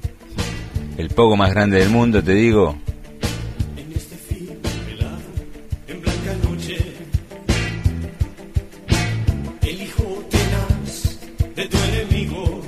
Dan ganas de dejarlo todo ahora. Hoy es el cumpleaños, otra efeméride, de Carlos Alberto Solari. El Indio. No lo soñé. Se enderezó y brindo a tu suerte. No lo soñé. El poco más grande del mundo nació en Paraná el 17 de enero de 1949. Hoy cumple 74 años, conocido por supuesto como el Indio Solari, es un músico argentino, miembro fundador del grupo Patricio Rey y sus redonditos de ricota, también conocido como Los Redondos, Lo Redó, Lo. En 1976 en la ciudad de La Plata forma Los Redondos junto a Sky Bellinson. La banda editó nueve álbumes de estudio hasta su disolución en 2001. La carrera de Solari entró en una pausa hasta 2004 cuando presentó el primer álbum del Indio Solari y los fundamentalistas del aire acondicionado, titulado El Tesoro de los Inocentes. En 2007 lanzó su segundo disco, Por Correx. En 2010 el tercero, Perfume de la Tempestad. En 2013 el cuarto, Pajaritos Bravos, Muchachitos. Y en 2018 el quinto, El Ruiseñor, El Amor y la Muerte. Su último recital en vivo fue en Olavarría en 2017 en el cual murieron dos personas debido a la gran cantidad de público que concurrió. Desde entonces ha trabajado en estudio y publicado libros. En 2020 ofreció un concierto en el que participó de manera virtual mediante técnicas holográficas. Su voz y el uso de las metáforas en sus letras lo convirtieron en un ícono de la contracultura en la escena del rock argentino. Las metáforas, la verdad que muchas veces... Se hacen eh, muy herméticas. Sí. Su imagen pública se caracteriza por su escasa aparición y la concesión de entrevistas solo mediante la radiocomunicación. En 1995 recibió un premio Conex, diploma al mérito como uno de los mejores cantantes de la década de su país. Y nuevamente en el 2015 el Conex de Platino, el mejor cantante de rock de la década. Como te decíamos, nació en Paraná, Entre Ríos, el 17 de enero de 1949. Al poco tiempo su familia se mudó a la ciudad de La Plata, donde pasó su infancia y adolescencia. Desde muy chico se vio influenciado por autores y poetas beatnik como Jack Kerouac, Lauren Ferlinghetti, Gregory Corso, entre otros, y además por historietas y libros de ciencia ficción. Desde joven estuvo ligado al arte, era aficionado al dibujo y a las artes gráficas. En 1966 fue alumno de la escuela primaria número 33 de La Plata, donde conoció a Isa Portugués, su amigo de la infancia que luego sería baterista en la banda. Luego pasó a la Escuela Industrial número 1 Alberto Tomás en la calle 1 y 57 frente al estadio de Estudiantes de La Plata. Al terminar la escuela secundaria a la edad de 18 años ingresó al Instituto de Bellas Artes, rindió algunas materias pero fue expulsado un año más tarde. Tres décadas después contestaría su primera entrevista para la revista rock de rock La García, donde se refirió al hecho. En esa época lo más importante era la rebeldía. En la década del 70 sería socio con su amigo Guillermo Baileyson, o sea, Sky, en un pequeño taller de estampado de tela en Valeria del Mar llamado El Mercurio. Por ese entonces el indio ya era catalogado en su ciudad como un personaje enigmático por su dialéctica ácida y sus comportamientos poco convencionales. Patricio Rey y sus redonditos de ricota fue el grupo musical formado en La Plata en el año 76 e integrada en su mayor parte por Indio Solari, voz y composición, Sky Baileyson, guitarra y composición, Semilla Busciarelli, bajo, Walter Ciotti, batería y Sergio Dawi, saxofón, armónica y piano. Es considerado uno de los grupos más importantes e influyentes de la historia de la Argentina. Comenzó las actuaciones en vivo en 1977 como una exhibición de rock teatral, con toda una troupe circense de monologuistas, payasos y bailarinas que entre canciones subían al escenario para hacer sus números. Progresivamente fueron deshaciéndose de los números teatrales, algo que terminaron de descartar tras la recepción de su álbum debut, Gulp, de 1985. A partir de allí se establecieron únicamente como un grupo musical. En la segunda mitad de la década del 80 continuaron su firme ascenso con el lanzamiento de álbumes como Octubre, de 1986, Un Bayón para el Ojo Idiota, del 88, y Bang Bang, Estás Liquidado, del 89, coronándolo en diciembre del 89 en el estadio Obras Sanitarias con tres recitales y aquí tenemos que hacer un paréntesis. Una de las bandas que más ida y vuelta tuvo con la prensa en el rock nacional es sin duda Patricio Rey y sus redonditos de ricota. Su estrategia, sin embargo, no era la de cerrarles la puerta del periodismo, sino que era más bien usarlos para beneficios y vamos a bajar porque viene muy polenta Mariposa Pontiac. Así que la bajamos un poquito. Se basaron siempre en la frase luz verde para la prensa escrita, amarilla para la radio y roja para la tele. También hubo ciertos afines con algunos periodistas que luego terminaron de la peor manera, como fue el caso de Carlos Polimeni. Eso me acuerdo muchísimo cuando pasó.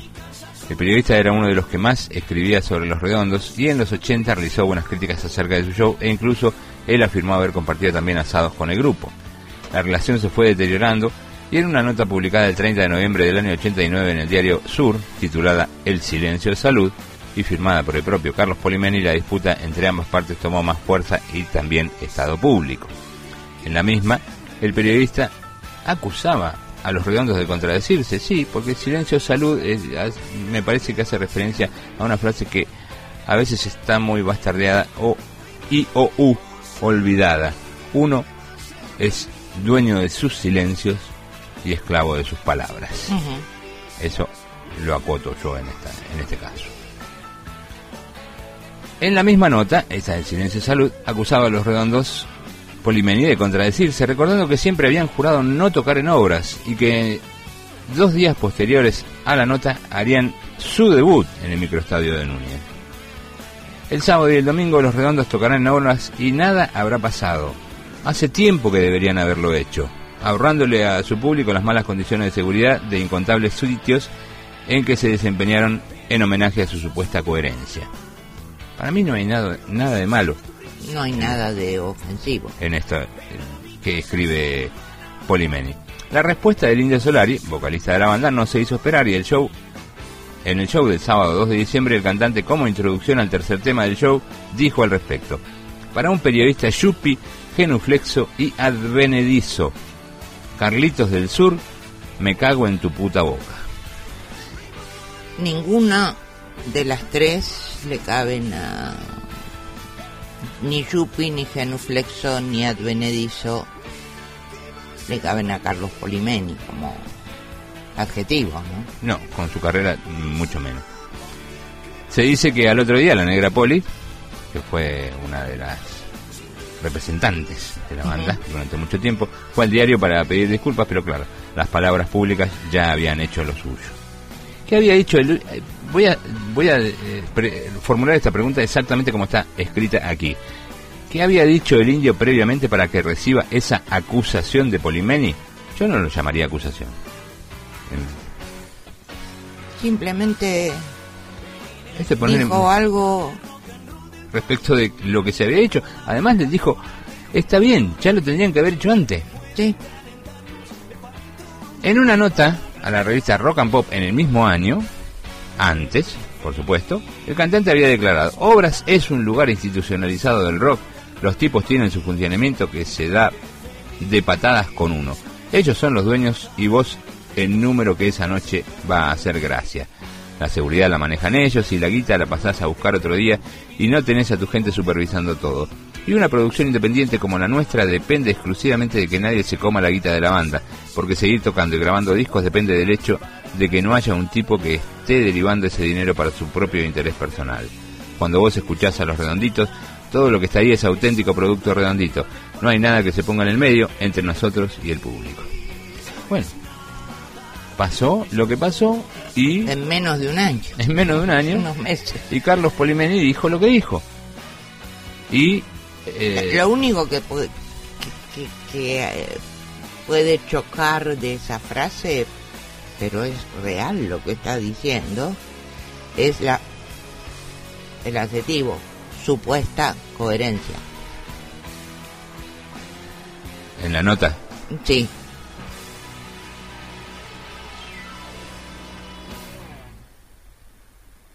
Sí, en homenaje a su supuesta que- a su supuesta coherencia. Bueno, está. Pero discutirlo, charlar. pero no, no tirar eso. Es un personaje controvertido el indio, hay que, hay que decirlo. Las letras están metidas en la en el acervo popular de todo el mundo y es como decimos siempre, la, la la música ya, cuando la gente se la apropia, ya no es más del intérprete. Vencedores vencidos, ahí estamos escuchando. Yo los conocí, no personalmente, digo, conocí, supe de su existencia y los empecé a escuchar en el año 84, cuando había un programa en la entonces Radio Ideal, para mí era mi radio ideal, la escuchaba todo el tiempo, Radio Belgrano. Y había un programa eh, a partir de las 12 de la noche que se llamaba Sueños de una noche de Belgrano, conducido por Jorge Dorio y Martín Caparrós, muy jovencitos en esa época. Y ellos pasaban música de los redondos. Eh, y ahí, ahí empecé a escuchar a los redondos. Bueno, Y luego me, me gustaba mucho, me sigue gustando escucharlo. De que no me gusta, no me cae bien. Para mí tiene un ego que no cabe en su casa. Es el indio Solari como persona, pero no por eso dejo de escuchar música de los redondos o del indio Solari. No, yo, yo, lo, yo lo escuché cuando, cuando empezaron a sonar y voy a traer algún tema de esos viejitos, vi- pero bien viejitos, como para decir, esto también lo hacían los redondos, ¿eh? Luego de eso se convirtieron en un fenómeno masivo con recitales en estadios cada vez más grandes, a la vez que empezaron a experimentar con rock alternativo y publicaciones polémicas, como lo fueron ambos volúmenes de Lobo Suelto Cordero Atado del 93 y Luz Belito del 96. Sin embargo, la violencia en los recitales por parte de la policía fue aumentando y cada vez hubo más incidentes con heridos y muertes, como en el caso de Walter Bulacio en 1991. Esto es más grave. La actitud de ellos, no solo del indio. Eh, el no hablar nunca del asesinato de Walter Bulacio, que era un adolescente. Bueno, contá, contá todo. Walter David Bulacio nació el 14 de noviembre del 73 y falleció el 26 de abril del 91. Di- Tenía 17 años. Fue un joven argentino cuyo asesinato a mano de agentes de la Policía Federal se convirtió en un caso emblemático de brutalidad policial llegando a la Corte Interamericana de Derechos Humanos. Bulacio se encontraba entre la concurrencia del recital que la banda de rock Patricio Rey y sus redonditos de ricota ofrecía el 19 de abril en ese año en el Estadio Obras Sanitarias de Buenos Aires. Una racia encomendada al personal de la seccional 35, a la sazón a cargo del comisario Miguel Ángel Espósito, lo detuvo a efectos de averiguación de antecedentes. Aunque la ley de patronato de menores prohíbe la detención de menores, sin intervención del juez competente, Bulacio fue retenido en la comisaría. Lo sacarían de allí recién a la mañana siguiente rumbo al hospital pirobano. Le fue diagnosticado traumatismo craneano y le dijo, con las pocas fuerzas que le restaba al médico que lo atendió, haber sido golpeado por la policía. Murió cinco días más tarde tras haber sido trasladado a otro nosocomio. La autopsia se encontró, encontró huellas inequívocas de golpes con objetos contundentes en miembros, torso, cabeza y extremidades.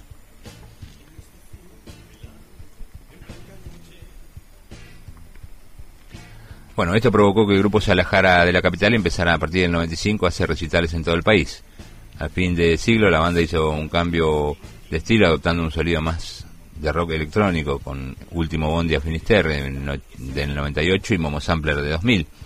La banda llegó a su clímax en abril de 2000 eh, con el que fue el recital con mayor convocatoria, 70.000 asistentes en el Estadio Monumental. Decime que en el Monumental controlaban ellos todos. Ellos todo. No obstante, el desgaste por la violencia crónica de sus recitales, sumado a diferencias artísticas entre sus miembros, influyeron para que en noviembre de 2001 la banda anunciara su separación.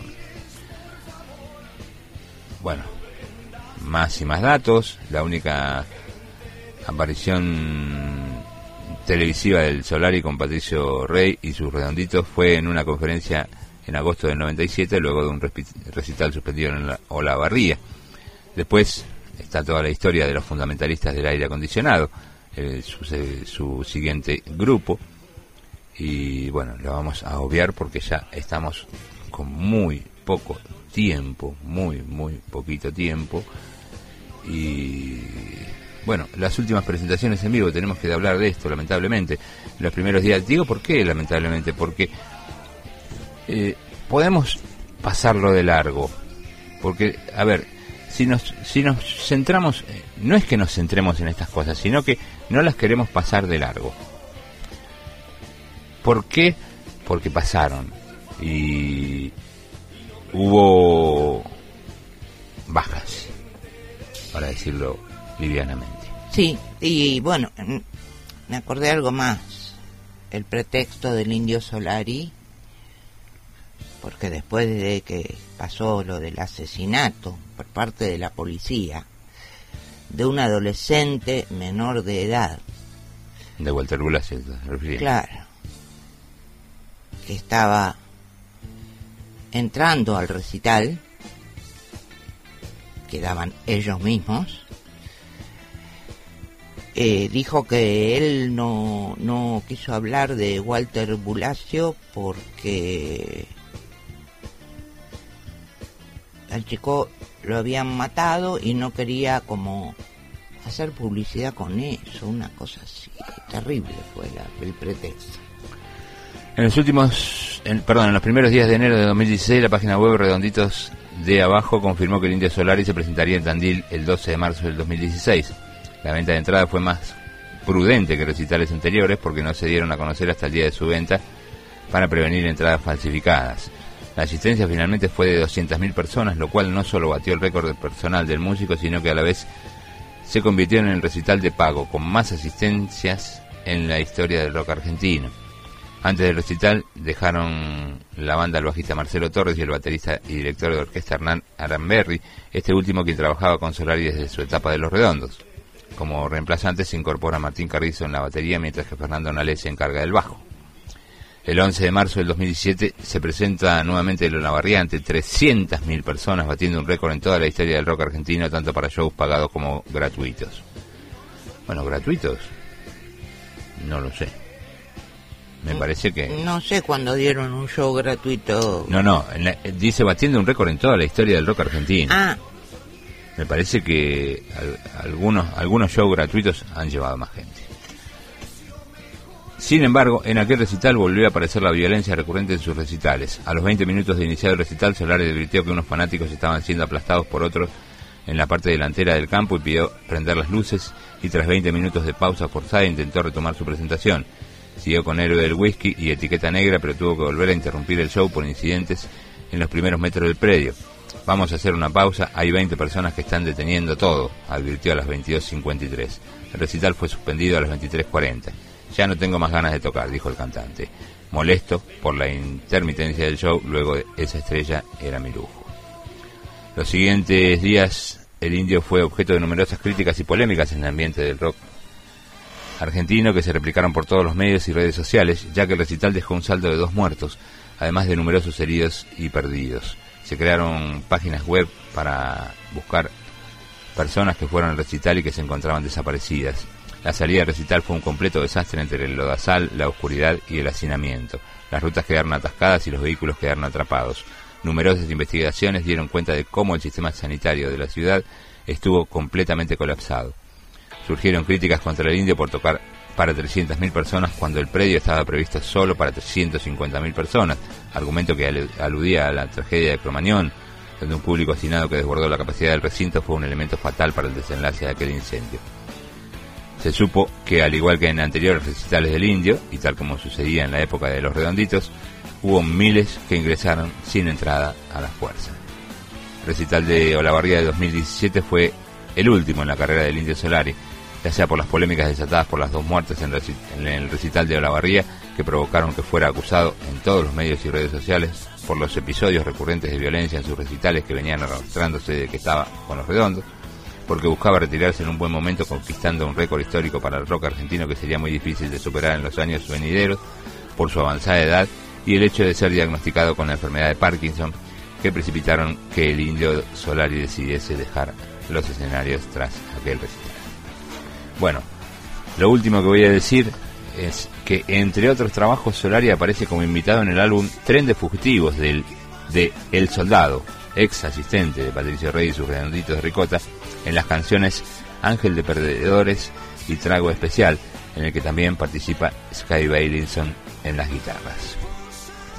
Después hay mucho más para decir, cada cual tendrá su, su posición al respecto. Yo no soy ricotero, eso en base a lo que estamos diciendo me parece que queda más que claro, pero sí me gusta y me gusta mucho, muchísimos de los temas que hemos puesto, de hecho, los tres que hemos puesto para hacer este compilado en el cual estamos hablando, por sobre el cual estamos hablando, me parecen tres temazos, como es Jijiji, Mariposa, Mariposa Pontiac y Vencedores Vencidos, me parecen tres temazos y, me, y soy muy hincha de muchos más temas que me gustan de, de Los Redondos. Y muy, muy fana del que vamos a escuchar. Yo quería Pero- aclarar otra cosa. Sí. Otra de las cosas con las que coincido con el indio Solari es con sus opiniones políticas. Pero no por eso me cae bien. No, claro, uno puede tener... A ver, y a la inversa también nos pasa. Uno puede decir de las opiniones políticas de Charlie García, mejor ni hablemos. Y uno lo idolatra, es mi caso, a Charlie García. No sé si idolatra sería tanto la palabra, pero bueno, que fue parte de mi vida durante toda mi adolescencia y un poco más. Y sí, tengo miles de recuerdos asociados con cada uno de los temas de Charlie García. Y eso es así, y eso pasa así. Por eso siempre decimos que cuando suceden estas cosas de eh, reencontrar ah, o de, de intentar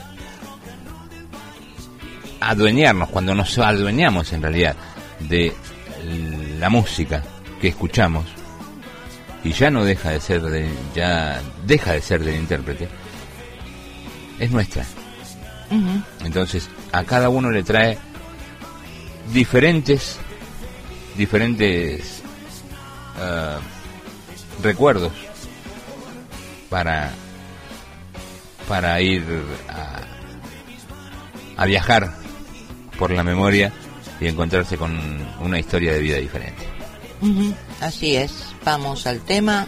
Vamos al tema y para mí este este a pesar de que jijiji para mí es uno de lo, de lo más este tema con el soldado y el indio, el ángel de los perdedores está ahí con jijiji. No sé si arriba o debajo.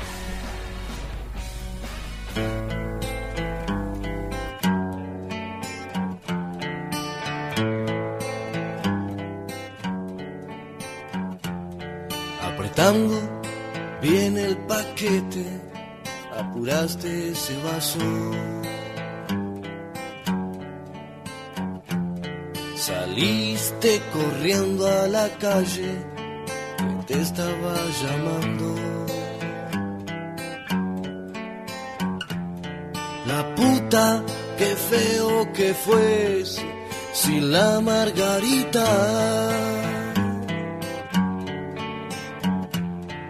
Las sirenas están sonando y yo sin agua bendita.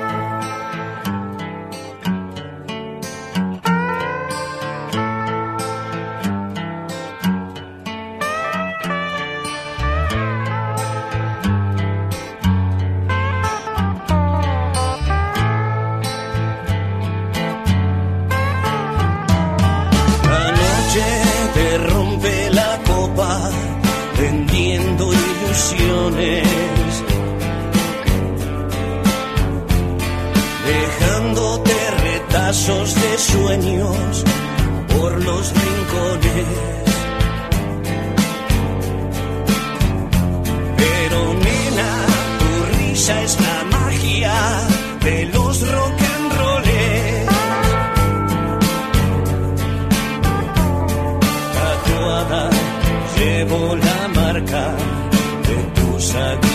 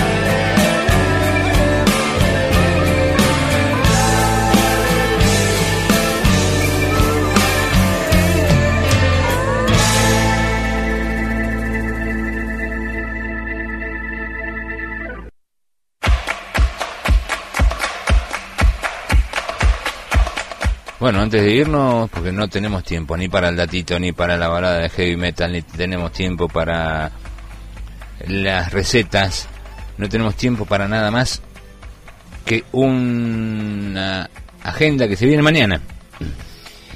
Sí, señor. Mañana se viene, si el tiempo lo permite, Expo Robótica, primera edición en Villa Ciudad Parque. Dije, si el tiempo lo permite, porque se desarrolla en la Plaza del Bosque. Ajá. Organiza la Dirección de Culturas de Villa Ciudad Parque con entrada libre y gratuita a partir de las 20 en la Plaza de del Bosque, como le dije. La tecnología está incursionando cada día más en nuestras vidas. Es ineludible. Intentar acercar a niños, niñas y adolescentes a actividades que involucren las nuevas tecnologías, robótica, electrónica, programación, pensamiento computacional, diseño e impresión en 3D y otras herramientas innovadoras alrededor de la inteligencia artificial, industria 4.0 y cultura maker. La robótica hoy en día está considerada como una de las mejores herramientas de aprendizaje. Los diferentes desarrollos la convierten en una disciplina que combina, perdón, eh, conocimiento y entretenimiento mientras se interactúa en forma multidisciplinaria con distintas ramas del aprendizaje. Este encuentro está destinado a toda la familia y en especial a niños, niñas y adolescentes con un marcado interés por las tecnologías. Las actividades que se llevarán a cabo, uso de impresión 3D, reciclado de componentes electrónicos, construcción de robots, desafíos tecnológicos, triatlón de robótica, sumo, sigue línea, despeja área, fútbol, entre otras. Esperamos que las familias, a las familias, perdón, para vivir esta experiencia tecnológica imperdible.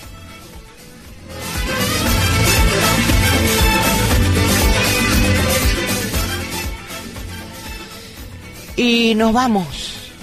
Nos vamos. con los datos del tiempo rapidito. Nos vamos. Para mañana, 90% de probabilidad de que lluevan 22 milímetros, lluvias con tormentas eléctricas por la mañana y por la tarde 28 grados de máxima, 17 grados de mínima. Muchísimas gracias a todos y a todas por estar allí acompañándonos para iniciar una nueva semana aquí en la medida del punto. Dios mediante, nos encontramos. Chao. Hasta mañana, vecinas y vecinos. Que tengan una hermosa noche y un bellísimo día mañana.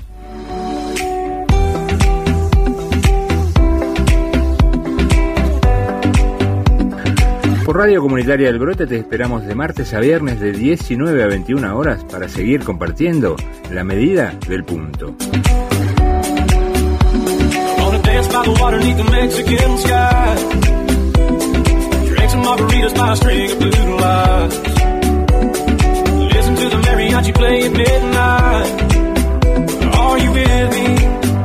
Are you with me?